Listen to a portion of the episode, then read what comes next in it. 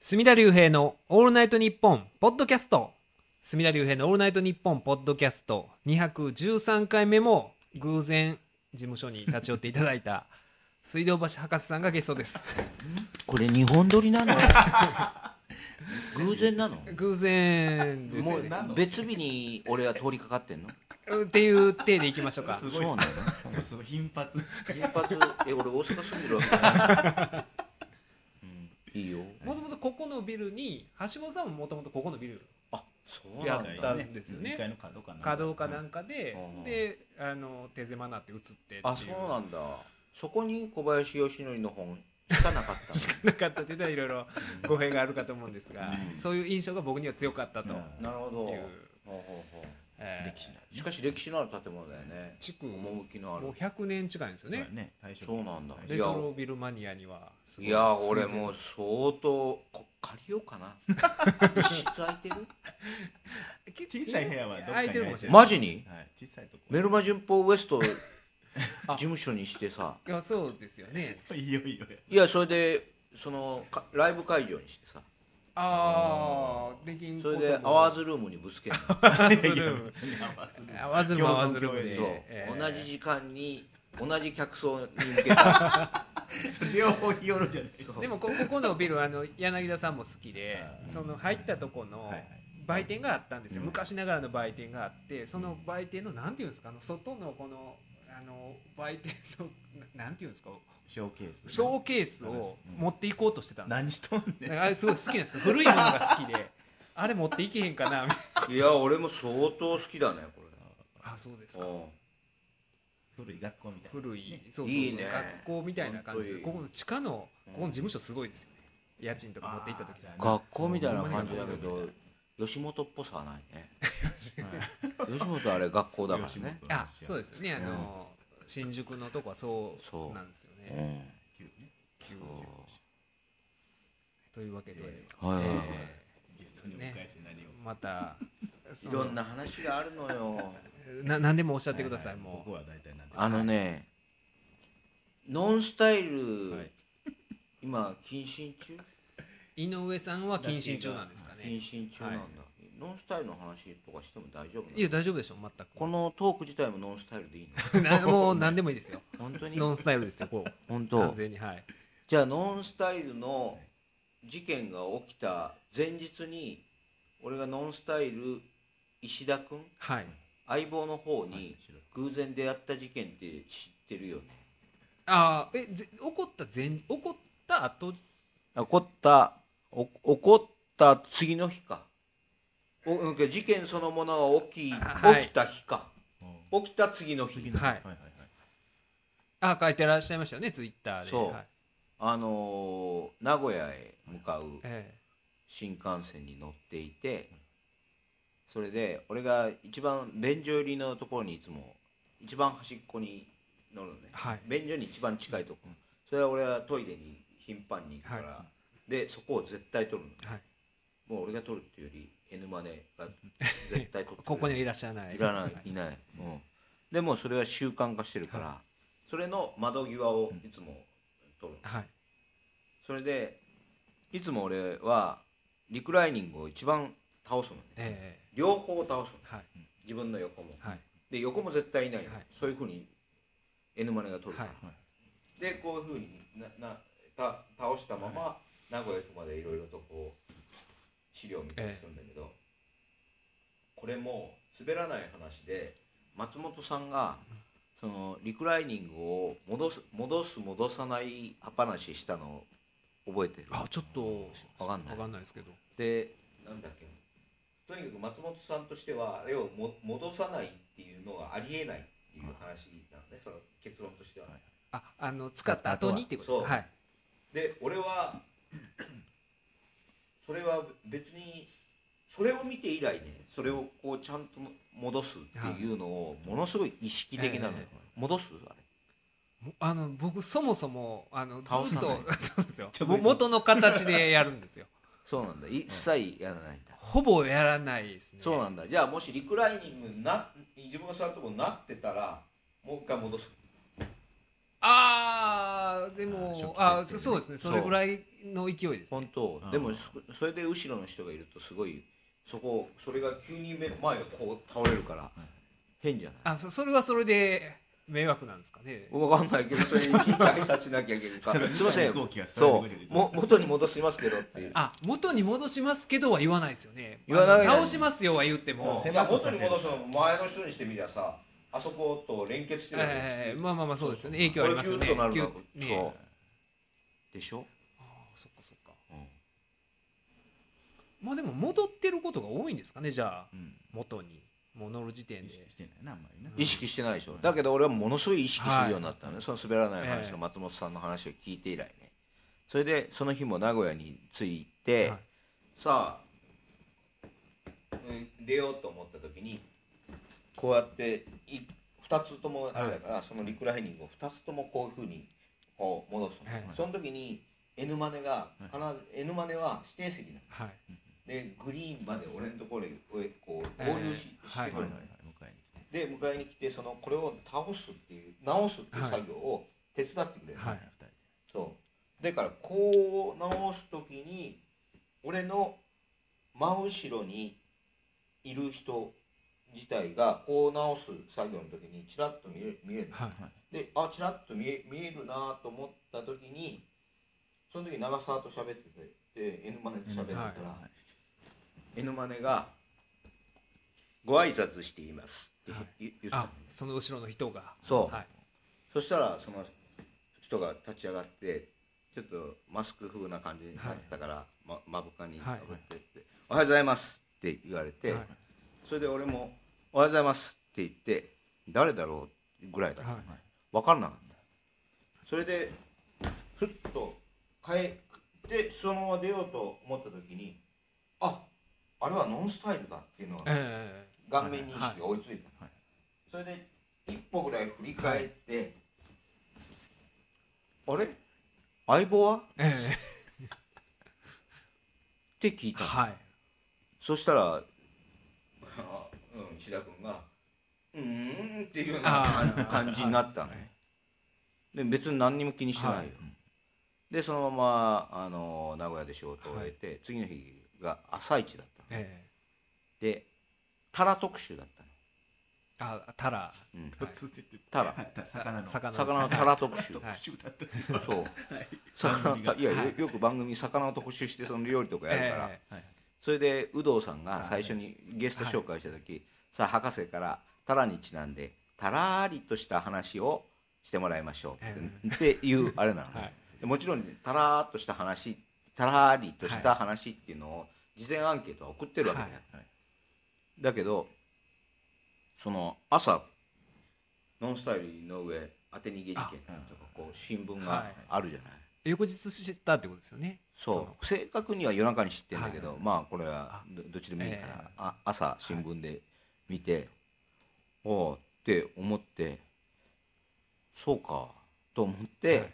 そのさあ博士あのだらっとした話あります、さ昨日新幹線に乗って名古屋に向かってたんですよ、でそしたらノンスタイルのね石田君と偶然会ったんですよ って言って、それでよくもう命なんかも「おちょちょちょちょちょ」みたいな話に まあなるよねゾクゾクする話。そう。それで今の一連の一連の話を言ってで今日朝この朝一出る時にこう日刊スポーツパッと見たら、表紙を見たら、はい。こ出てるじゃないですか、でその瞬間たらーっとした「です」って言ってでみみんな苦笑っていうかさ笑っていいのかどうどうどうなの？そう。でもこれをこれをなんか言わなかったら僕自身がこう当て逃げしたような気分になるんですよ、あそこまでそう。含めて。何重にもこう、ええお落としてるわけですよ、はいはいでもすんげえひどい博士とかさ あのかわいそうえ井上とか石田とかさ、はい。すんげえ書き込みがすごい連続してえさ、でなんだろうね。そういうその後石田君がライブでこれはライブの内容はツイートしないでくださいっていうライブやってんだけど、この部分だけツイートしてくださいっていうライブの内容をやって観客がツイートしてる内容で、確かにた博士にあの時あったけど、あの時点で僕自身は相棒の事件のことを聞いていませんでした。っていうだからな何にも何にも知らずにたまたま俺と偶然出会って、はい。しかもごく普通に自分はやってるはずなのに違うストーリーで進んでるっていういやー。すごいでしょ、うん気まずいっていうわけでもなくそんなこともなかったのに、うん。そのまあでも後から考えたらそういうふうにも思いますもんね。そう。だからそれが博士にも伝わるようにかどうかわかんないよ、はいこの部分は事実はこっちなんですはいっていうのをあげてもいいですっていうふうにでそうか。で俺別にななんかそのノンスタイルが気に入られたのそんなこと何もないよ、え何もないぐただ偶然に起こったことをしかもこう NHK で生放送でえあいその事前の打ち合わせ通りじゃないことをただややってるっていう気持ちだよね。ぶぶっ込みたい気持ち、えアドリブ性をややりたいって。でまあおああ炎上してんなぐらいな感じだったのね。朝一ってそういう芸能ニュースとかやる番組ではないんですよね、全然。情報生活情報みたいなだけどまあそのたらっとした話。そう。むまさにそうじゃん事前にネタは決まったけど変えたってことなんですそう。あだからそれ一番たらっとしたのはだから有働さん。それであらとしてよついか脇汗をバー。殿下の方とーそう。やめなさい。それでそれはそれでああまあまあその西野カナ事件みたいなもんじゃない。これもまた一種の。立ってるじゃないはい？それで正月前回も言ったけど沖縄行ってたじゃない。ーはい。で沖縄の1月1日今回の沖縄面白かったな1月1日からあんな西野カナ事件なんか起きてと思って、ロン毛ですいません事件も起きて。こう書きがいがそうそうあるなと思いながらさ今度あの最後空港で土産物を買ったの、はい。でまた結構たくさん買ったのね、よしこれでもう十分だっていうぐらい、これもう土産物これもうこれで十分っていうぐらい買った時にさそこでえーもずくを売ってたの沖縄のほうそれでしおばちゃんがいて「試食していって試食していって」っていうところね、それすんげえうまそうなの。はでこれ一応食べてってって言って、はい。でいうか食べてうまいね、はい。これっつって。もうちょっと食べてってって言って そんなだ それで何回もこうたた3倍ぐらい食べて、はいはでママママおいで、はい。これ絶対美味しいからって、食べてってってまたママが、ええ。子供たちもこうやってた た食べてるのね、だけど俺もうその持ちきれないぐらいのもうお土産なんで、えもうこれ以上増やしたくないよ、はい。特にもずくはに荷がかかあの重さがあるから、ええ。水分入ってます。そう水分入ってるから。それで「うん、わうん、悪いけどいうかもう,、うん、もうもういいから」っていうか押し売りだからねほぼ「食べてって!」っていうのは。俺は別にそういうかもう何杯も食べたいわけじゃないから。だけども家族主こうやって食べてるから、そしたらそのもう「もうあじゃあごめんまた次来た時」つって「芸人さんでしょ」っつってうん「おいおいおいそうなんですよ」吉本の人もいつも食べていくよ」必ず買うのがノンスタイルの石田君 そうそれでん？このまま俺買わずに帰ったらこれ当て逃げだなと思って それをあいくら分買ったのかな？とにかく、うん、1万円ぐらい買いましたいやまあもずくだけでね。もずくだけでって言ったら相当。それがもう今日賞味期限切れいきますよ。もう 今冷蔵庫がもずくだらけなんでそう それも俺の中のこう、うん、これは当て逃げだっていうっていう言葉が支配してる、うん、まさか、ま、えー、言うっていう感じ、えーそのそのフレーズを俺に出す？っていう。で別にそれまでそんなノンスタイルのお二人と博士さんお仕事とかそんなあんまりないわけですよね。ないね。そね。それがその当て逃げかい、Y で。前後で。前後で。だからそういう言葉に対する、はい。こうこう韻を踏まなきゃっていう脅迫観念がそうさせてんだよね、そう多分そう。ですねあのあね最近あれはどう思わはりますか？あの芸能界でいうと。江角真紀子さん。うん。引退されたっていうことで。うん最近引退しますよねもあー。一気に。そうやねちょっと。う成宮君も、バイキングで俺が出てる木曜日っはい。て、バイキングってもともと江角さんが出て司会やってたの。ああへーそうですよね。そう。それでビッグダディにあなたにあなたにそんなこと言える資格はないなんか分かんないけどなんかものすごい。わビッグダディになんかことさらに厳しかった厳しかったっていうか喋らないビッグダディえーそうですよね。プレッシャーかけたんですよねビッグダディに。なんか倫理に戻るみたいな。なんかそんそんなことを、言うてたらしいですよね。うんようネットニュース出てましたよね、でその後落書き事件がバカ息子事件がな長嶋さん。ね一茂さんの、うん。あなんか最近ねなんかテレビで見たら、うん。そのバカ息子事件のことをうん。こういう報道もされましたって言ってるんですけどなんかもうすごいモザイクかけて著名人の家の壁にバカ息子と書きとかやってねああれ何なんですか？なんで長嶋一茂の家の壁っていうのはなんか周知の事実じゃないですか、うん。なんか隠してたのあれ何なのかなっていう。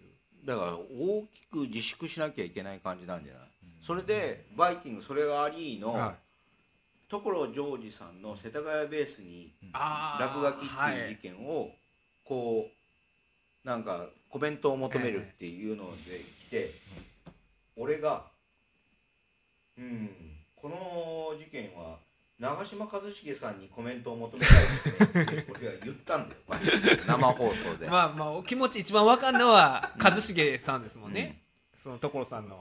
そう。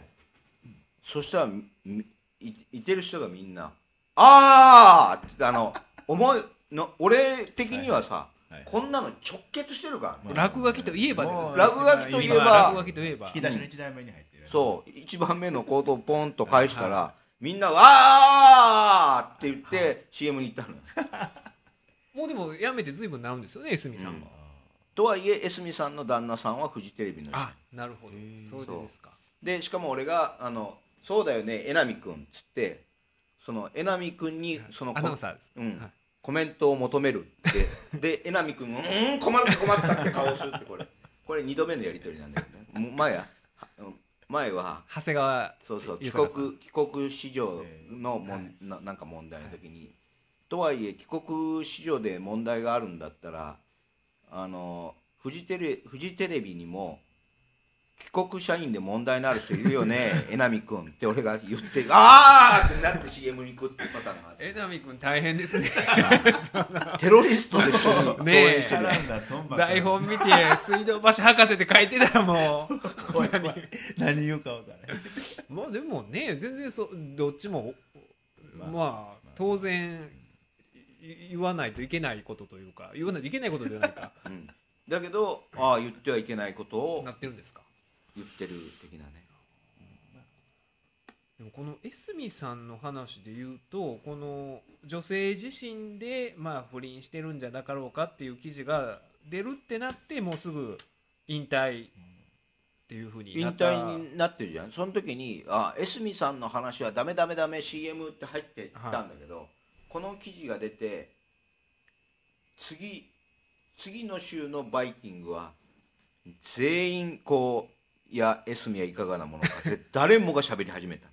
ゴーサインというか。ほんでまあこの、えー女女性自身の中ではその夫は結構言うてるんですよね。そう。だからもお夫はフジテレビ社員ね。社員ですよね。だからフジテレビ社員が「いやもうこれ OK ですよ」ってなったらコメンテーターはみんな喋り出す。特にヤックンヤックンなんヤックンなんかって俺ヤックンと一緒で、ヤックンにすごい敬意を持ってるんだよ、はいただヤックンは俺俺がもう木曜日最初から最後までもうものすごい運転してるのね。自分でも浅草キッドの漫才やってるつもりなの あそこでね。生放送で。それでもう全部スタントスタントをやってる感じなバーンとぶつけちゃうって言ったりしてさ。でみんなをこう巻き込んで、えー。ギリギリのところをこうやってる感じでやってんだけど、その間横でやっくんはそのやっくんってもう20年ぐらいずっと生放送の帯をやってるいからやそうですね。花丸マーケットから。その間に一回も誰にもぶつけないこうゴールドメットの運転をする もう講習の時間短いやつですね。そう。30分で。もうもうそれでスピードも出さなければ そう。こ急カーブも切らない、え淡々と綺麗そのそのやっくんですらめちゃめちゃ踏み込んだ発言してーああこの 急にもう してましたからね。いやーだからだからそういうのを見てて分かりやすいですよね。わかりやすい、ね。わかりやすいしそういう意味だと俺は最近の俺はっていうかまあちゃんと日付を決めて自分でいやこうしようと思ってからは、はずっとそういうことの空気を読まない。うんうんで一番俺が読んでんだけど。ねあのこれはどこがどれがタブーで、ええ。これはテテレビで普通は言わないよとかっていうの、だって俺は分かるに決まってんじゃん、あの朝日芸能とか何何十年ってやってんだよ、えこれは過去の何々の事件とこええう伝ってっていうのえの分まかるじゃん、あそうそうですでも人はほとんど忘れてんだよね、ええ。まあでもこの江角さんといえば落書きみたいなのは、まあ、書無の上に来るような その江角さんの主演作といえば 落書き。まあでも、あの本人はひ否定してはるんで、ね、僕らの無罪推定の原則の中で生きる人間としては、まあそこは一応言っとかなダメなんですけど、これおもろお面白いって言ったらごあのちょっとあれなんですけど、そのまあ相手として言われてるこの A 氏っていう人うん。にコロッと言っちゃったきっかけみたいなことをあくまでこれ女性自身が書いてるんですけど、そのまあバカ息子事件の時に、そのエスミこれ誰かあのなんか知ってる人が言うてはるんですけど、エスミさんは当時ご主人からも「本当にやったのか？やっていないのか?」と問い詰められ四面楚歌のような気持ちになったそうです、でそんな時にもこの相手とされてる A さんは「やったかどうかはどうでもいい。とにかく君を守るから」とエスミさんをかばいましたと。これ A さんのがひどくないですか？もうこれ読んで思ったんがそのやってる前提で A さん そのやったかどうかはどうでもいいっていうのは。いや前提ではない。いやじゃないですか。でもこれすごい大きな問題なんですか？その照江先生ももしあの奥様がそんな嫌疑をかけられてたら、どうでもいいなんて言わないでしょ？どっちやってまず言わないですか？僕はよし妻が。妻がどっちでもいいなんて言わないですよね。どっちでもいい。よって、まあ、どどっちでもよくないじゃないですか。そんなこと。すごい重要なことないですか。自分の奥さんが好きな人が一茂のようにバカ息子って書いたかどうかっていうのはこうこういう人がコロッと言っちゃうんですかねこういうこと言える人ってとかねね江角さんといえばあのーこう、えー国民健康ああ年金未納やったってこともありましたね年金未納もありますからね、はい年金の CM に出ながら自分が未納だったこれもみんな覚えてない、覚えてますよねうんいやそれは隅田君が覚えてるだけで。あ覚えてなあそっか。あ僕朝日芸能人なんで闘魂もしてるものとしては、まあ覚えてるけど。もうもうもうもうデルタンというかデルタンに必ず出てるよね。絶対出てくる言あ葉なのにもうみんな忘れてるんですそうそうそうそう。ああだから、うん、こうこういうことがおお起こる人だよねっていうフォルダの中にでこれねこの A さんっていうのがフライデー読んでたら、うん。この A さんの写真が載ってて、ままあ、ああれフライデー教科書だね。まあフライデーもいつも買ってるんですけど、うん。目線加工してあるんですけど、よくわからないのが、このあのーどう書いてあるかというと A さんのことをね深夜の街を A 氏と寄り添い歩く、うん自民党の甘利明元大臣を生還にした感じのフェロモンあふれる色男だっていうこの例えが分かりにくすぎて 甘利大臣に似てちょっるとあんまりでもね法の感じが。俺音歌法とかあっちのあの中国の要人みたいな感じに見える。甘利さんって色男の代名詞じゃないでしょないけど決してないけど。なんかデコ長いし そのなんか分かりにくい表現であって。シン・ゴジラに甘利さんそっくりな人で。俳優さんね。あ出てましたっけ？もうあれは甘利さんとしか言えない。そう。でそあのふっくんの奥さんがまだふっくんと離婚してない時に、割烹屋の主人とできてるんちゃうかみたいなことをかれてた時あったんですけどあった。あ,、の時に書かれてたのが中田カウスニの割烹屋の主人って書いてあって。なんか分かりにくくなるでしょ。なんかいろいろなんかそのイメージが。でも実際似てた 似てたんですか？年の頃とかもややこしい。どういうことなんやろうなって。これあんまいやあれこの例えが。あれは髪型だっけな。なんかああ確かにって俺思ってる、中田カウスニのとか。ちゃんとちゃんと適切な例えをしてほしいんですけど、でもこのこれにアマリーさんをこうずーっと寄せてみ。あ二こう並べていやまあ。あそれこのこのあ面白い話だった。デュテルテ大統領。はいはいフィリピンの。フィリピンの。デュテルテ大統領を最初見た時に高俊のた、えーああたタカあれ高俊って必ず自分が思い目が描いてる名前と逆なんだよはいはい。だからボケの方、はい。デブの方がはいタカなんだよ、だからですね。がノーサルさん。みたいなそう。のドゥテルテ確かに。似てるっていうふうにして見てたんだけど「週刊文春」の新年恒例顔面掃除系に松尾伴内って。なんかねまあでも同じ系あ統。でも松尾隆といえば 松尾隆じゃないわ。松尾松尾伴内といえば松尾伴内やし。杉良太郎も似てないですか？ああ来るね。来るけど鈴木秘書が俺にね「ああそれって面白いですね」って言いながら「僕はあれなんですよね田淵光一に見えるんですよ」それこここの線感確かってに。いうかねあの人背が高いんだよはい。デュテルテって。はい。だから松尾伴内にするとちょ,、はいはい。ちょっとこうサイズああサイズ感がちょっと違いますよね。そしたらもうね常に映ってる時にもう田淵光一にしか見えない もう背番号が22番が。放物線を描くホームランをね。綺麗なホームランを。うん。打ってる感がもう。合成サンバガラスで。そう。だからだ確かにドゥテルテは似てる人多いですよね。知り合いのおっさんで似てるおっさんもいますし。それはあげる必要もない。いやだから。まあそれだけ似た人が多い最近すんげえ怖い話今もある今今も何ですか？継続して怖い話があるどんな話でしょう原田専門家って知ってる？かあわかります。はい。聞いてる人も知らない人だらけじゃん。あのパモンっていうのやってらっしゃるんですよね。ななんて言うんですか？おあの昔ダイナマイト関西のパーソナルモンそう、はい。で彼とメルマ旬報ではい。執筆していて、僕と一緒にいつも毎月 T シャツを作ってるよね、であれ T シャツを読者プレゼント売ってないんだよ。もう全部プレゼント。プレゼントなんだけどそれでも毎月あの応募が10人ぐらいしか来ないっていうオリジナルの T シャツをだよ結構欲しがるはずそう。無料で無料 無料でですよね。うん。プレゼントしてるにもかかわらずどんだけ人気がないんだっていうかむしろ欲しくないのかっていうさ。でもなんかいつもかっこいいデザインですそうそうよねですよオリジナルの。オリジナルの。そう。今回なんかあの若き若き日のたけしさんだからね。いやあれ欲しいに決まってるはずなのに多分みんな原田専門家っていうところを飛ばしてんだなと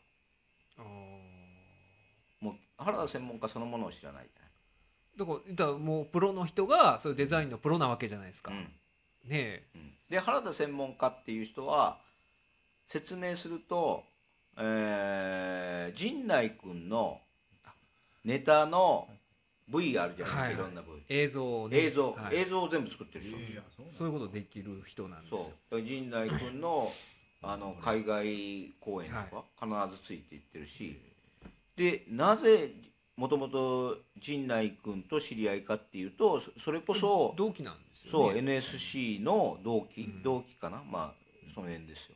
11期生かなんかですそうそうはい。そう、A 先生なんかも知り合いですよ。あそうですね。だからダイナマイト関西の司会を前やられてましたもん。そ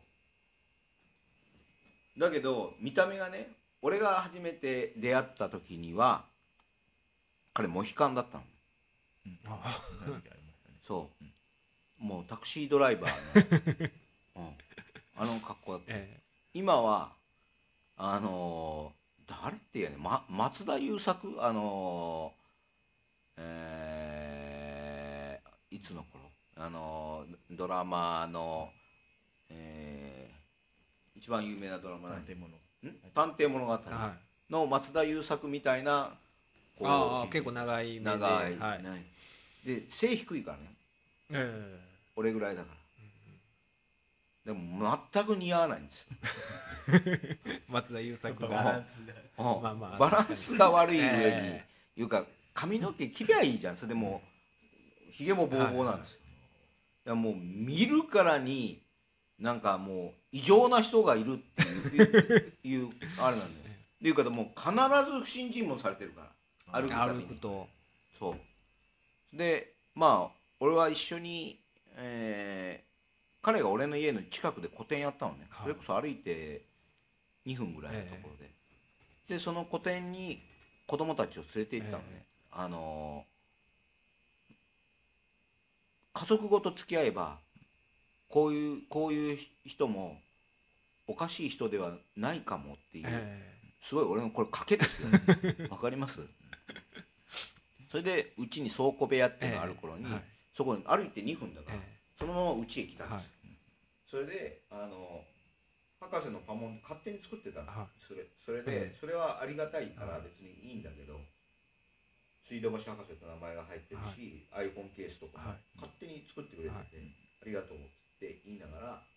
で喋ってみたら本当に何も喋れないんですよ恐ろしいほどコミュ障なんですよ。コミュニケーション障害なんですよ、それであの当時卓球台がが置いてあったからええ。そこで。それであまりにも喋れないから、二人でずーっと卓球してたんですよ、は卓球部なんですよ彼は、はい。だからすっごい卓球は長く続くんですよ。でその間喋んなくていいから、それで俺ピンポン外交。で彼のパモンをラケットにあれを作って、いえでマイラケットっていうのを置いていって、はい。卓球台が置いてある場を作ったらどうかなっていうぐらいええ卓球に凝ってたから、で2人で一緒にはい。その卓球バーでピンピンポンバー。ピピンポンバー。ピンポンバーにかけてピンピンポンバピンポンバーーっていうのを作るっていうのでやろうってことになってで彼にあのーいくいくら資金がいるっていうか彼彼が見るからにあの暇そうに見えるから、はいずっとピンポンバーに住み込みでいてで客が来ない間はデザインやって、そこに寝泊まりしながら、そういうのずっといて従業員は雇わないよ、はい。そうやって水商売ってそういうので失敗するから、君だけを信頼してはい。君だけがて、あの店員で、はい。でその見積書とかを作ってくれって言ったら本当にものすごい原価計算とかきっちりできるんですよ。ああ彼はなんか芸術家だけじゃなくて要はそういう実務ができる才能があるんだなって思ったのね。でだからああ陣内君とかもああやって頼んでそういうこといっぱいやってんだなと思って。でメルマ旬報テレビっていうのによ呼んだの、はでメルマ旬報の執筆者を呼んで話を聞くっていうのでで一連の今の話をしたの、はい。そしたら彼がすごいニコニコなって「はい。そうなんですよ」って。言ってぼ僕というか今やってるよりは喋れるんですけど、はいだ元芸人だから当たり前なんだよね、はいえいや僕本当にコミュ障だしあとリアルにやばいやつなんですよ。えどういうこと？いやいや僕最高なんですよっていうのね、えうん？ずそのそれで僕は最古である自覚があるから、はあの犯行現場何かを犯行した時に、はい。あいつが犯人だってちゃんとわ分かるように、え分かるように。うん、絶対分かるじゃん、はい。その現場に、ええあの例えば放火したとしたら、はい。そこにいたっていう時に、普通の格好をしてたらあの気づかれないじゃない。はい。でもここんなモヒカンだとか、はこんな顔してたら怪しい人物がいたっていうことが絶対わかるから、はい。その抑止力のためにこの格好をしてるんですって。どんだけ君最高なんだよってもうすごいだからもう自分のことを恐れてはるんですよねもう。そそこまでねえ。絶対バレるから。俺はやってしまうから。そう。また現場に現れるから。うん、それで俺と会っても一言も喋れないのに夜な夜な「ミーラジオ」っていう自分の、まあ、こんな感じの,、えでのポッドキャストっていうかなユースト中継をやってそれで自分の弾き語りから始まるの、ええ曲の。主に清志郎が多いんだけど、はでそっからその任天堂の「ミー」ってあるじゃない。え僕は今何々したよってあのええ語りながらええ。自分の情報を語っていく、はい。それそれを見ながら二人語りをするラジオやってるのね。全世界に向けて、えそれすげえ気持ち悪い。んだよそれで全世界に視聴者数がリアルにこうで出るから4とかなんだよ その一人俺なんだ。よ4分の1が。そう。それであのーそそのミ「ミー」っていうゲームはをやってるの吉田剛とかだから、えよし吉田剛とはそこで触れ合うのね。えで吉田剛もそのミーに僕が今まであの一番偉いと思った人はって質問に自分で書き込んでいってそれがこうネット上ではい。交流しながら、ええっていうかよで吉田剛の書き込みが必ず出てくるで吉田剛がリアルに「あのー原田さんやめこれその中継するのやめてください」って頼んで中止になったぐらいの。やばいやつでしょ。ねななかなかのなかなかのあれじゃで俺がやってる東京のライブはほとんど見に来るのえで必ず行って、で俺とうが俺もその家族中のパモン作ってるからふみちゃんへとかあきらくんへとか、全部全部できてる。ええそれでもだんだんご家族に合わせるの怖くなってこないですか？いやそそれもうそその過程を経てそのあはい。メルマ旬報テレビだから、えそれでそのあのラジオも一体何何やってんの、ええ。世界中に何やってんのっつって自分で弾き語ってであと自分の自宅の部屋見せるんだけど、はい。もうその積み上げてるうものが、はい。あの宮崎つ、えー、の,、の家みたいな家みたい家な感じ感じなんだよ、はい。それで、うん、これはモテねえなっていうのがもう感じが出てるじゃん、それで。それでその日俺本が出来上がったからサイン入れて、はい。日付とか聞い聞いてたら、そのその日だよそのはい。収録日に、えたら原田専門家が「今日僕のな何月何日だね」今日僕の結婚記念日です」って言ったの「えー!」っつって声上げてさ「君結婚してんの?」っつって。家庭持ってた。そう。えそれであの僕あ今日で12年目です。ー 結構長いですよ。そうすごいじゃん。えー。でこの間トミコはんと一緒にイベントみたいなはい。俺の元マネージャーで、あの消しゴムハンガーををやる。人されてるはい。でその絵を描くから、え原田専門家の割と近くにいるで相沢君も原田専門家を知ってんの、相沢君って年表を作ってる人ね。相沢そのメルマ旬報でいてる。それでその日の打ち上げで珍しいね、はい。原田専門家が今日来てないのは、はい。つって打ち上げしながら喋っててさ「いや原田専門家この間面白くてさ」つって「あいうかもう結婚12年目だよ」つって。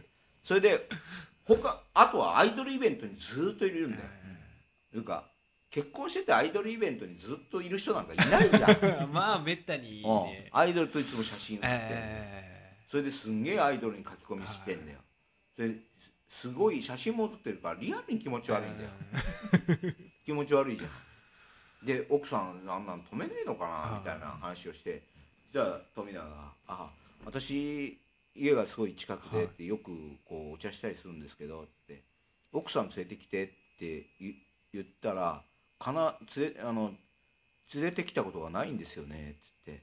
で相沢君も「いやそうなんですよ。奥さんいるって話があるんでお奥さんはなんか仕事をしててだけどあのいやリリアルに見見たことがないですよねって言い出したね。ちょっと待ってこれ原田専門が専門家が「俺って最古なんです」っていうのは本当に奥さんいるのか？そこまで。じゃあ原田専門家の部屋がこう映った時に奥さんとかいないいいい原田専門家が奥さんだと思って思ってるのはあのノーバン・ベイツが映画の中で「お母さん」って語りかけてる。ほんまの最古の映画の。それを思ってもうあまりにも怖さに。ゾーッとして。確認したらいいんじゃないいやでもそういうのは確認できないですよ。あ触れられない、うん。いやそれ言ってさ、はいあのししょうがないってなんか畳の下からなんかがさ 白骨化したさこれをどどこまで言われてあ怖い。でもメメルマ旬報はまあ基本的にそういう人の集まり。ところが。M 角さんどこ住んでるかいまだに分かんないですもんねこの話だけど本当怖くない？怖いですうねん。いろいろね散りばめられてる。そう。これまでの関わり。だから頼むから誰か原田専門家の家に行って。本当にいるのか。まあでも確認しない方がいいかもしれないですよね。そう。なんかは話の端々に芸人時代のファンの子で、うん、でも結ああ構その奥さんの人格をちょっと多少話には出てくるんですか？うん。あじゃあ芸人で知ってる人もいるはずじゃん。まあまあそうですよね。それで A 先生にあのバッファローゴロの。そう。は原田専門家って一緒にこうやるやってるんだけど、はい。彼は大谷君みたいなところないよねっつって。だから A 先生が「うんはい。うんうんうん」ってこう下も。なんでちゃんと返事したいの？いやあのあれですよね。夏ぐらいにそのだからまあ大谷さんがねあの原稿書かへんっていうことをツイッターで言うっていうことがあって博士さんに連絡せずに。で博士さんとまあ、まあ、揉めるじゃないですけど。でなってた時にだからそれでその A 先生とお仕事で博士さんが会われた時に、なんかそういう話をしたっていうのを僕 A 先生が聞いててなんか多分あれ今博士はすごいその人間関係で疑心暗鬼になってるからとか言って。ほん。でその時ちょうど僕が吉本を入ったっていうこともうん。A 先生に言ってて博士さんにも言ってたんですよ。言ってたのにメールも送ったのに博士さんがそれを見てなかったのかあの見落としたのか忘れたのか。え？聞いてないよってなったらしくて。ほんでそんでまたその時 A 先生は、またこれ博士が人間不信になったらあかんって思ったらしくて あの僕もなんか昨日聞きました。なんかその。いやあれ大谷のことであれやろ今。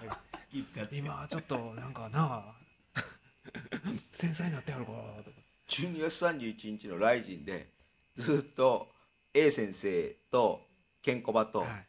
ずっと、あのー、2, 日ええ。二日間。ケンコあ A 先生はあのす12月31日のはい。29日は、あー阿佐ヶ谷のライライブがあってあ。いうかそれを俺たちは怒ってたんだよね。どっちが大事だと思ってね その100人の観客の前の大喜利やるのと、えこのライジンってどっちが大事なんだよでリングサイドとってええいうのをずっとからかってたんだけど、で12月31日もまた A 先生が自分のこういるっていうオーラを消すんだよね。それも前前12月31の前々前回に、はい。俺玉袋ケンコバ、はい。A 先生でうつ、あのーライジン見てる時に、もうツイートで「はあ博士がいる」ってき、はもう金髪だからすぐバレちゃう、はい高須委員長とずっと間違えられてる。あのいや外国人 外国人のせ選手が入場してくるじゃん、みんな全員が俺に向かって挨拶 それなぜかっていうとそこの一番最初の大会に、はい。あのー高須委員長と西原理恵子はそこにいたんだよ、え。その席に俺が座ってんだよ。この前でもなんか言われたんですよ。関係者があの人はそういうそう。スポンサーで。スポンサーでみたいなこと言われて。そうそう。あまたいるわとか思ってそう外国人選手ですでケンコバがんなんで博士だけこんだけあれですかね外人外国人選手だけ必ず挨拶するんですかねっ つって「うん」って言ってそれ高須委員長と間違えてる そう。わ分かった事件でその時にあの A 先生もい。いたんだけど当時の A 先生があの髪をね髪の毛をまた伸ばして。伸ばして何？メキシコのプロレスラー？いや僕もあれ見てテレビ見てて分かんなかったんですよ、そんな一緒にイベントとかやってんのに、あのあ浅草キッドがいて健康がいて。そう。あれ誰や？誰やろうぐらいの。そう。それでツイートでいうかリングサイドに、い。うか玉袋水道橋ケンコバ一般人。必 ず必ず書かれてんだよその。いやほんまでも分からないぐらいなんかね違ったんですよ。風貌が急に 変わってる時期があって。そう。だってそのその時もだって部屋でずっとケンコバとこう喋ってんだけど、ええ俺ずっとマネージャーと打ち合わせしてると思って A 先生で最後まで思わなかったんだよ。っていういうぐらい。そいやそのその A, A 先生がその12月31日に話してたけど、A 先生いかに俺と喋らないかっていうのをさ A 先生こうだって隅田弁護士とお俺が俺とずっと喋ってる人と一緒にいることすらこのあとライブをすることすら言わないっていうさあそうですね。8月にした時もそう。そうねらしいかそうらしいんですよね。どんだけ俺のことを警戒してんだよっていう。いやあのね警戒してるというよりもあの世代っていうのは、あのキッドさんがすごい怖かった時代の怖いらしいね。みたいなんですよね。吉本のあの NSC の8期9期ぐらいの人って多分。でも僕らも学生の時聞いててあのここはちょっと怖いっていう部分ありましたもんね浅草キッドさんは。俺もねそれで何するかわからない怖さといううん。か、クラブしんすけにがはい。20年前に出てるやつえがこの間 YouTube に上がってたの見たの、はい。怖いわ。自分で。しんすけさん相手でも。しんすけさん相手でもあのーしんすけさんと初めて会ったのはって言って、えー梅田花月で、はい。しんすけさんがいらっしゃって何日目でって言って吉本もエロを冷えるあー扇風機あのエアコン買うてくれたのって言われたんです。ってから入るんだもん。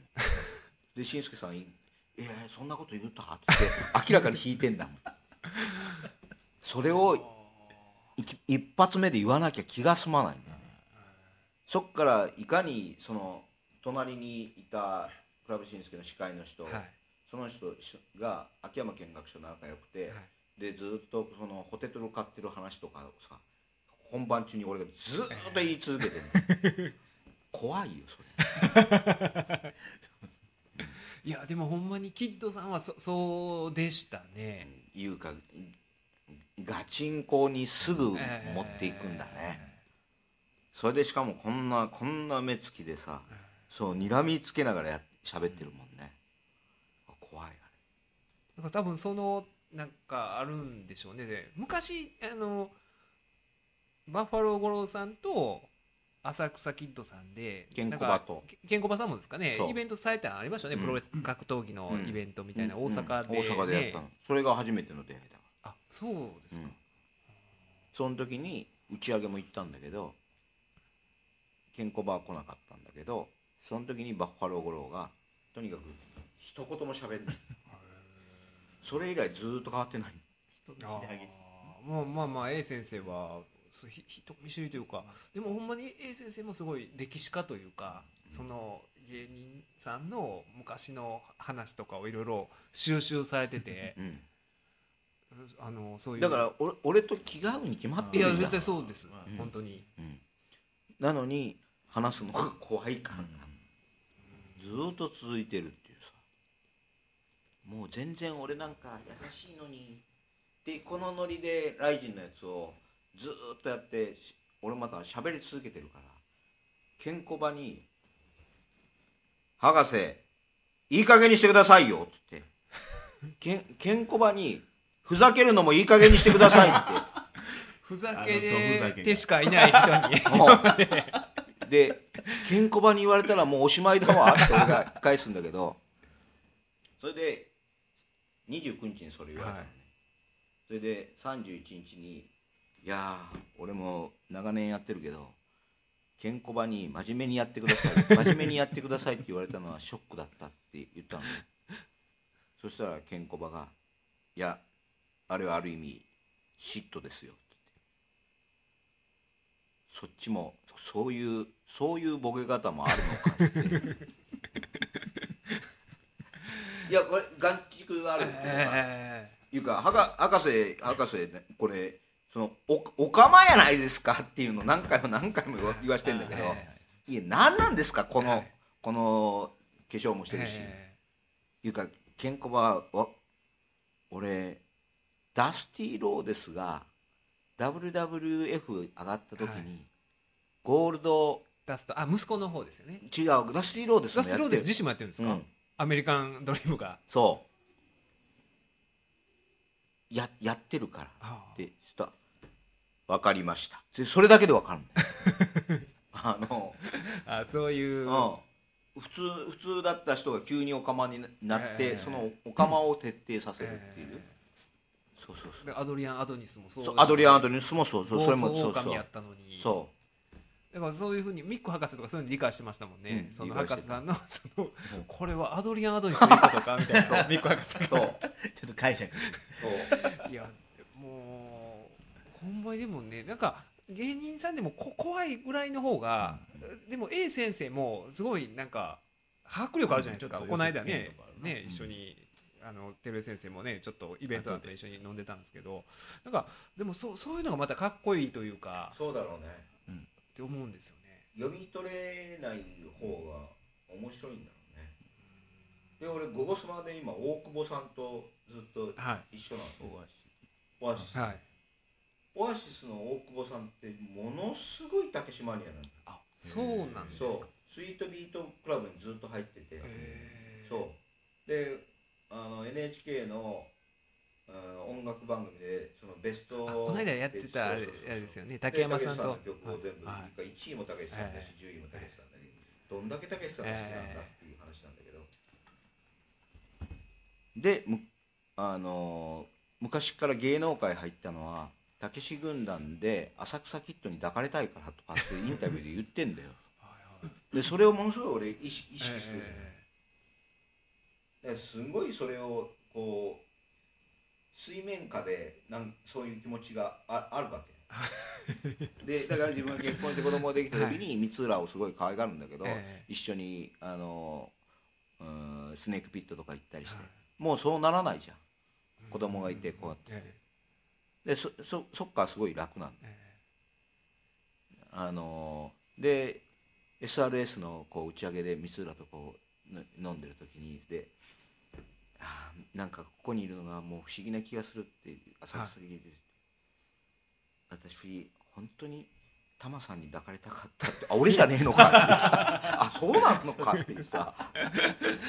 何を時々そうでも僕ほんまに僕も言うたらもう中学ぐらいのとかずっとキッドさんのラジオとか聞いてて、今こうやって事務所に、うん。あのいらっしゃるっていうのが偶然来てるのまあ偶然なんですけど、もうねで不思議な感じがするんだろうだからありえない。お俺からするともうもうあれじゃん。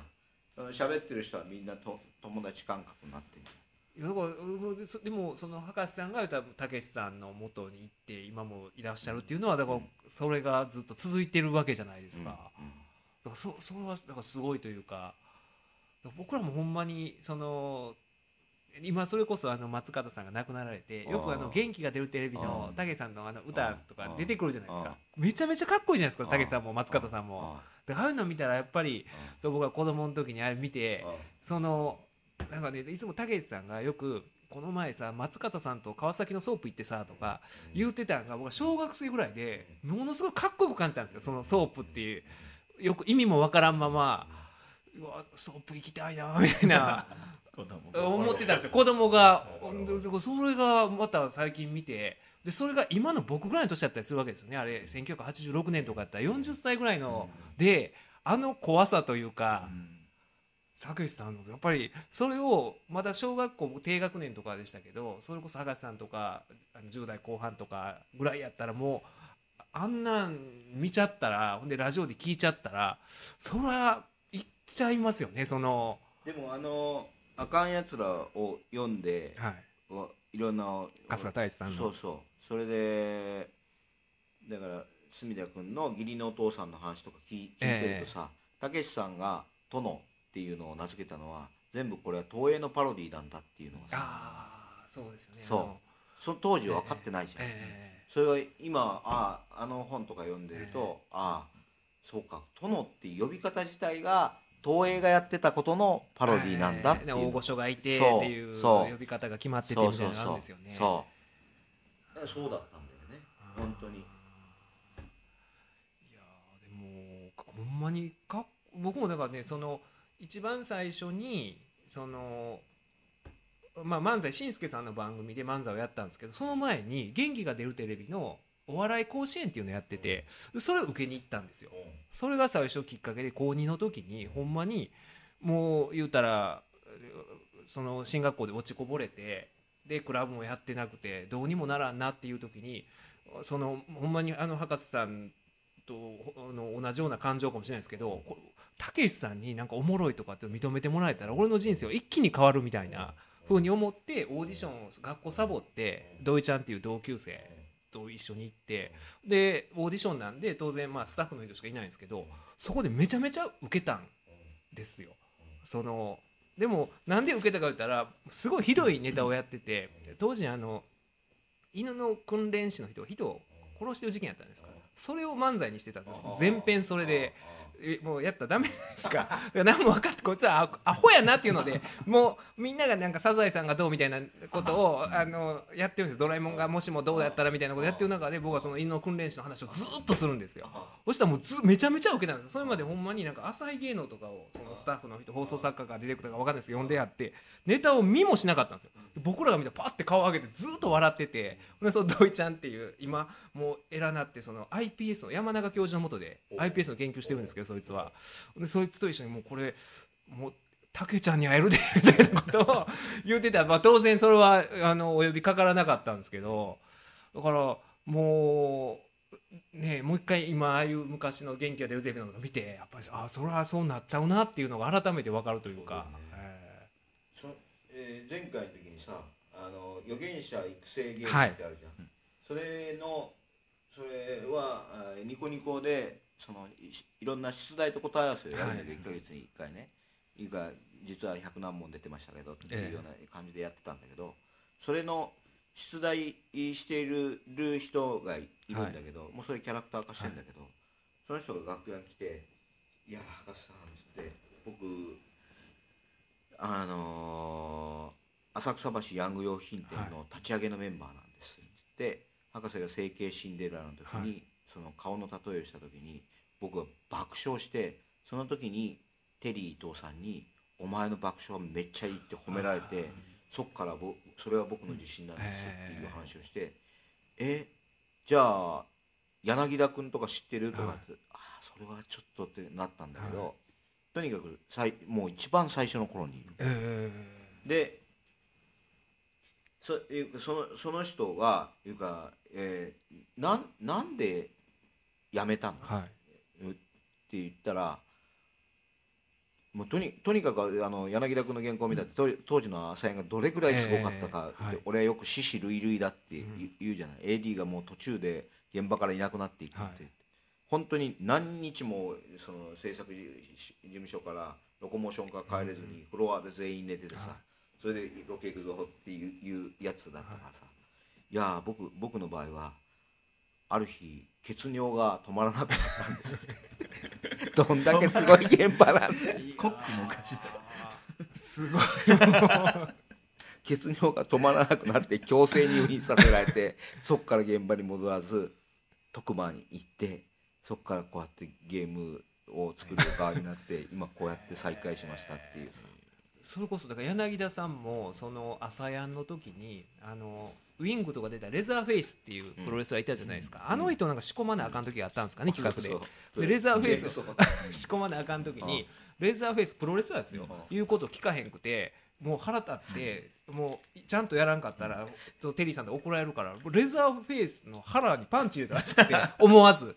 でその方がそプロレスラーに腹パンチ入れる方がそのテリー伊藤に怒られるよりええわって思ったらしくて。って言うてはりましたからね。すごいですよね。あるある北郷って、はい。同居人だったやつであの今朝芸でたけしさんのこと書いてらっしゃる。カンカンさんのもうマンツーマンの坊やだったのね、はでたけし軍団が野球やる時の道具係って一番大変なのよ、はい。だって野球の全部の道具を持っていくんだから、バットとか あのいわゆるプロテクターとかええ。キャッチャーのさ、はそれを一人じゃできないからあの当時コンビだった小林っていうね、えーガンビーノ小林、はい。小林といつもやややってたんだけど、ガンビーノ小林が北海道にたまたま帰ってる時にあガンビーノ小林のところにの部屋に野球の道具置いてあるっていう。のだからもう帰ってるから、え。もう連絡がつかない、はいでその時にタンカさんに怒られる姿が、はい。あまりにも怖くて、はい。そのアパートの屋上からロープを垂らしてえもう欲しい。ロープがこの破って。部屋入っもうたんですか？何としてでも手に入れない。そう。それであれでやったって話をして。追い込まれて。すごいですね。そっちの方がそれをやることよりもダンカンさんに。大ハードじゃん。大ハードですよ。近所に通報されたら終わりです大ハードおるわってなったら。ロープが途中あのロープが切れたら そうですよね。死ぬ可能性もありますね。命をかけて草野球の道具でしょ所詮いやすごい。いやそれぐらい追い詰められるんだよ。もう本当にああ腹痛い。うんそそんな世界ですよ。あ大久保佳代子の話でさあそうです。はい。そうでした。そう。大久保佳代子がだからあんまり俺を意識しないはい。でほしいじゃん、うん。それもまた自意識過剰なんだけど、でいつも大久保佳代子の横で俺はいろんなことやってるのね、はい。あの「ゴゴスマ」っていう番組で、はい。その一つがその まあ様今机の上なんですけどメガネが。メガネっていうか78本持ち込んでは、CM のっていうか V の間にどんどんどんどん変えていくとかさ。一回の出演で何個も変えてらっしゃるんですかこのそう。あそれはちょっと。とかね。俺が三河っていう時計があるんだよ、はい。俺がよ三河って呼んでるだけだよ。三河健一三河健一がつけそうな。っていう。キラキラそう。でこの時計は「ゴゴスマ」にしかつけない。えでなぜ「ゴゴスマ」にしかつけないかっていうと、三河だからあ三河の国というかそう。名古屋でやってるからってことですか？そう。でだから三河ってつけててそれべ別に誰もそんなことえ分かんないですよ、ね、分かんない まず三河っていうもんではないわけですもんね。その博士の中で三河なだけでそう三河変化してる。はい。そう。で普通の時計とこう二重に左側にこはいうはめてるのね、で本来ならこう両方つけるのはええ。本田圭佑のスあタイルがあるじゃん。あそうですよね。これこれこっち置いといて。でこうしてるから、はその隣のフィギュアスケートの鈴木明子も、はい。ななんでここ2つええこう時計をつけてるんですか、っていつも聞くよね、それはこっちをつけると温暖になるからここは名古屋だからトヨタなのっていう答えなのそそれはそれをでもテレビではメッセージで分かる人には分かる人いない。いないよ。いないし俺もそんなに別に。設定の台本でそうそう。俺の中の設定だから、はいはそれで昨日か。昨日「ゴゴスマ」で出たんだけど「ゴゴスマ」出た時にはこれこれなくて、はい。今度またホンダ的に,、にしてんだけど、それをなぜホンダ両方につけるようになったかっていうと、この話をしたら N マネが「あれに僕ちょっと一言あるんですけど、えなんで?」いやホンダはホンダはあの両手って言ってます、はい。よっていうかん？ほほんほんここはトヨタだからって言ってますが、ホンダは海外に行く前は名古屋でした。グランパスにいたのでありですって言い出したの。ああホンダスタイルでも。そう。で昨日はホンダスタイルでこっちにつけて。あそれでその 右側のの腕時計はたけしさんあコマネチコマネチそうはい。やってで大久保さんだけに大久保さんたけしさんあ側にだ分かるそうようにずーっと大久保さんだけにこうやってえ見せてやる、えはい。で「ああありがとう親切」って「あなた好きでしょ?」ってずっとこそれ でも自分だけですよ今う思って。でも大久保さんは大久保さんには伝わって実際見てはるんですよね。そうそうチラチラそうでそのテーブルの上をこういろんなものをこう置いてるの。そのはい。眼鏡だとかいろんな小物とか、はい。あとこのせいちゃん。えこれ伊藤聖子さん、はい。アライグマ選手それをこうこの中に入れたり、はい。い、ろんなことこ置いてんだけど、はい。それもみんな気がつかないのね。それが俺の遊びなんだそれを大久保さんがもう OL の机の上じゃないんだからいい加減にしてよって言って細かく言い合ってるってい そう言い合ってるのも流れてるんです。流れてないよ。あ。あだからこれなんだろう生放送中に何の遊びしてる それを言うならばこの俺が常に最近つけてるブローチがあるんだけど、はい。このブローチ自体はテレテレビ上テレビ画面だとこのブローチののデザインは見えない。見えない。あそうですよね。カメオだけど。はい。でもよく見ると三浦淳。三浦淳さんと伊藤聖子さん。なんかなんとか女王みたいにそう。これを常にしてる。これは伊藤聖子フェスの時に、はい。三浦淳さんが、あのー会った時に「み三浦さん俺ちょっと化粧始めたんです」って言った時に、三浦さんが「来たね。やっと来たね」俺それ30代で来たから 」って意味わ分かるよ分かる。よまずちょっと遅れたね。性別超えたいね。ってうんはい。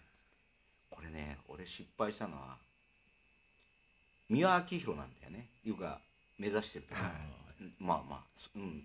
僕ちょっとイメージは違う。けど、うん、でもそういうことなんだよ。だけどやってるうちにみんなに三輪明宏を目指してるのに下田歌劇だと思われる。あそれが一つの難関なんですね。難関女装の。それで三輪明宏に「いうか三浦君君は努力しすぎだ」って言われてやめたんだよ、博士に失敗させたくないんだよ。で博士。博士がそっちで目指す境地は50から始めたから相良直美になろう 相良直美って男装の霊人で「紅白」の司会者やってた人がいるんだ。えーそうですね。ほんでなんかいろんな噂が流れてまあとかって言われて芸能界ではい。ということは何ですか？俺女装、うん、女装をまず定着させてその後男装あー そう。緩めていく。なんかそう 結構難しいですね。っていうのをこう課題を与えられてまた楽屋帰ってた三浦さんがまたやってきて「博士おおばさんおばさんにならなきゃいけないか。らおばさんにの出身はカメオだそう。カメオとあとスカーフ。はい。するようになったら、はい。博士も一人前のお姉。おばおばさん直美だよそうななれるからっつってそれ以来つけてる。いやだからそれはそのね言ったら博士さんのまあ近しい場所にいさせていたいただいてる私でさえよくわかんないじゃないですか。そそれは一般の視聴者からしたらもうわけのわからん。説明がなさすぎそてう。だけど流れの中で俺いつもやってるから、はい。その朝一でもこれつけてんだけど、えつけてる時に美文字の練習をやろうっていうコーナーあって、はい。美文字を漢字でこうやって「水道橋博士」とかええ書いてある、で誰もこのブローチ気が付いてないんだけど「先生」って言ってこれ漢字ので形を作る美文字わかるんですけど、ひらがなはもっと難しいですよね、はい。そうですねこれはひらがなは難しいですね、はい例えば三浦淳とかどう書くんですか？って言って先生が。あ三浦淳さん全部ひらがなですもんね。うん。あひらがなで。で「みうら」って書き出すんだけど、その時に俺がずっとこうやってブローチをこうやってずっと指さしてそれはちゃんとカメラ。カメラに押さえてるけど誰も気がつかない。突然こんなんしてるライブだけそう。どそう。わかんないですよ。面白いでしょ。すごいですね。遊び始めてそういう。そういう話。いいかな今スカーフを見せてあげようと思ったんだけどまあいいや。スカーフも持ち歩いてるスカーフもそのいつでおも佐川直美スタイルになれるように。荷物が多い。それこそのねテレビの生放送だったらミヤネ屋に出た時にあのガダルカナルタカさんとあの森永卓郎さんと一緒やったんですよ、うん。でまあトランプのあの話をやっててでその中でちょうどあのゴールデンシャワーの話が出始めた頃でロシアがもしかしたらそういう映像を持ってるんちゃうかみたいな。でででもあのお昼の番組なんでそのゴールデンシャワーとは言わないんですよ。言わない。なんかまあそういう不利益なベッドの上のなんかあるんじゃないかみたいな話してて。でやっぱりあれってゴールデンシャワーとかあんまりテレビでは言わないから知らなくて森永卓郎さんとかも知らなくて、で CM の時に森永さんに森永さんそれまでずっとなんかあのライズアップでリバウンドしちゃったとかねそんなことばっかり言ってはったんですけど、僕が「これってあの放尿プレイやったらしいですね」って言ったら「え？かけた方？かけられた方？どっち?」って。急になんか すごい顔で。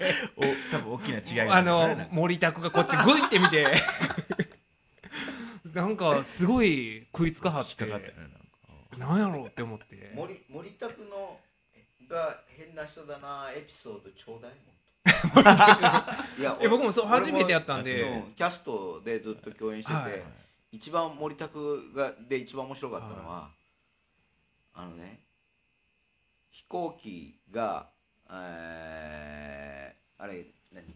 着陸できなくなったんだよ。はい。雪かなんか。台風で、はい。でその時に飛行機がじゅすごい巡回していって、はい。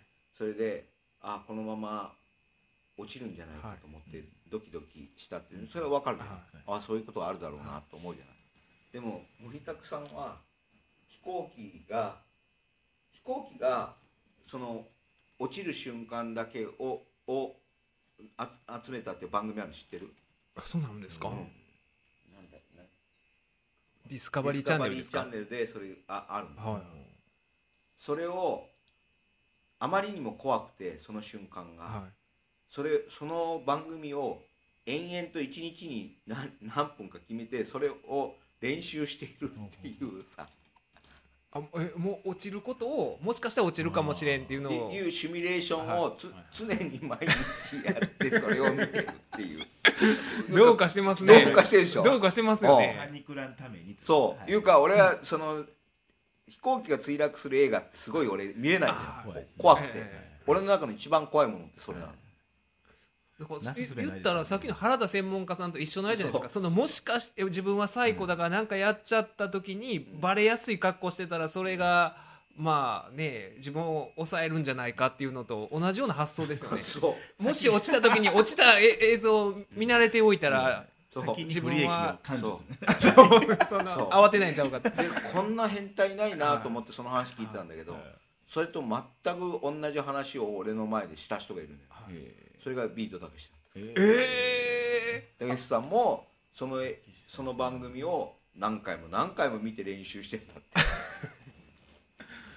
ー、え面白いでしょ。ー、たけしさんと同じ発想そう。でもその発想ってまずありえない。ないですね。普通ないですよね。ないよね。こ怖い怖い人は見たくないになりますよね。そう。そう。しかもものすごい忙しい人だよ。そうですよね。いやだからもうそんな変なこといっぱいあるんじゃないですか。僕あの時もう一瞬で怖くなりましたもん。かけたの？かけられたの？そかけたの？かけ それまでずっと「いやライズアップでさ」とかういや俺は恵比寿さんって一応分あ恵比寿さんね。森永さんって、はい。恵比寿族の中に入れてるから。あまあでもわかるカテゴリーとしては間違ってないですねうん。完全に。頭の賢い東大を出てる恵比寿族。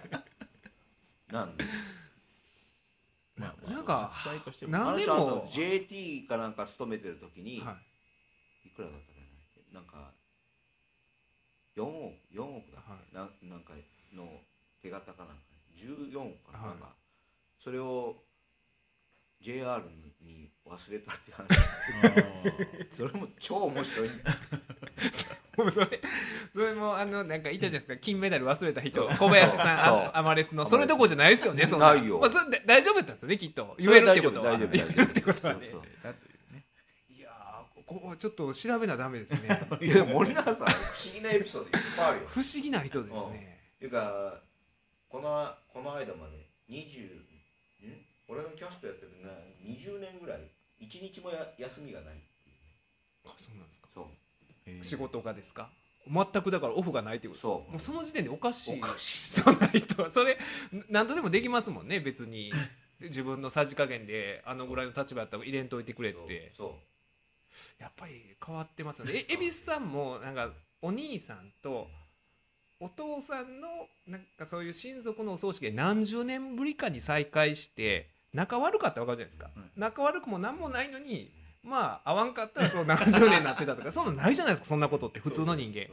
ほんで一緒にパチンコ行ったみたいな話をしてて。それが一番こう恵比寿さんの恵比寿研究のその教科書の2ページ目ぐらいそうそう。いうそのそれ三浦淳さんがこれ指摘し始めて根本圭さんが研究してですよね。その後俺もすごい研究するようになってだけどそれ研究するようになった途端次々と事故が起こってその恵比寿の呪いっていうジャンル。ね。そうそう。それでいやこれ以上やっちゃまずいとかってあって。で恵比寿さんのねだから伊藤聖光フェスではい。楽屋でこの話してる あでも僕は聞きました。そうそうそう。まあ話もあるけど、まあ一番面白いのは恵比寿さんは上がったっていうとこ。ろ2年前に上がったたけしさんと同い年だから68歳であの生が終わった でいうかそれ以外にその生きてる理由がないんだよ恵比寿さんって。あはいはいそう。リビリビドーで生きてるから、は恵比寿さんが。じゃあもう今の恵比寿さんなんていうのはももも抜けぬけの 抜け殻。そう。う死後の世界を。死後の世界をこう さまよってる。というか生殖ができなくなった動物だから「サピエンス全史」って本よ読んだ？あ読んでないです。あれあれが面白いのは人間っていうのはその全生き物の中で、はい。ネアンデルタールに勝ったのがホモ・サピエンスで、はい。そのサピエンスはなぜ勝てたかっていうと、す動物全ての生きとし生けるものの中で人間だけが物語を信じれるか。ほうほうほ物語は何かっていううのは、はい。国家国家なんかないじゃん、えあとお金。えはい。お金なんだ紙とうんそうですよね。そう。それを信用する。るかだけですよね。そはい、うでそんなことをする動物っていないから、ええ。物語を信じれる。だからそのも物語いうか他の動物はただリビドーをええ。形の中に、形に乗せてその次につないでいってるだけだ、で恵比寿さんは俺はそのホモ・サピエンスの側に入ってないそそうしそうですよね。リビドーで地球を重ねそうリてビドーだけで生きている 人間の人間の形。いやいやそう考えたらでも全てが説明つきますもんそう。いやいやいや。ねだってその親戚で集まったりしないですもんね動物は。お正月に。そう。お盆に集まったりもしないし。そう。いう、まあ。そういう。なぞらえればいい。なぞらえれば。当然ホモ・サピエンスですよぱり不思議な人がいるもんですね。だけど、うん、その森永さんはそっちに多分近いんじゃないかっていう。まあ多分極めて近いんでしょうね、まだ見てないけど今回の朝生の森永さんも相当面白かったらし。いあそうなんですか、そう。面白かったらし。い なんで最後森永 いやあのいや食いつき方が尋常じゃなかったですどっちなの？って。いや僕も知らないですって。だって俺僕もそんはなん見てないですって。今芸人春秋上下巻を出すために原稿をずっと書いてるけれどその前にもうそれが上下巻を一斉いっぺんに出すから、はい。それが8月にずれ込むんだけど、えもうそのもうその前に50本書き溜めようとしてるんだよ。えでそれでずっといろんな人のこ書いてんだけど、それで森永さんもあるんですこの中に、ああぜひ。そうそうそうだから森永さんエピソードもっと欲しいんで。す そういう意味で。そう。いやあれでもすごかったですその。食いつき方がかけたの。かけられたの。どっちなの？角度が違うえでしょ。違うそうなんですよ。それまでほんまずっとなんかねあのライズアップでまた戻っちゃったとかって言ってたのがもう全然口調が違いましたもんね。あのーあの人ぐらいリベラルな人はいないんだけど、えあのー戦わない主義えああの国は守らなくてもいい。それすごい結構蛭子さんに近いところに。あそうのそうそうそう。あのじゃああなたあの自分の奥さんや子供とかあのそれがそう征服されたらどうするの？いや征服されればいいじゃないですかっていう人なのああだからそそれでもももともと本人はリベラルな考え方なのにっていうのが余計すごいですよね。すごい。そこが。そう。そこは一線をホモ・サピエンスとして譲らないじゃん。普通は、普通そうです。うんそこも譲る。ちょっと1時間。19分。あ結構喋りましたね。80分近くお話を伺いまし してんどいいやーこれでねすいませんなんか、はい長々と、はいお忙しい中こんなお話をお聞きできて。ホモ・サピエンスが聞いてるよね。えー、ほんまにそうですよね。でもまだもうこうやって戻ってきましたねそのやっぱり 不思議なこの人間。じゃあまた通りがかろう。そうですね。またぜひあの、はい。フラッと通りがかっていただいた時は、ね、こうやって、おえー出ていただければと思います210何回目ですか？3回目ですか、えー水道橋博士さんでした。ありがとうございました。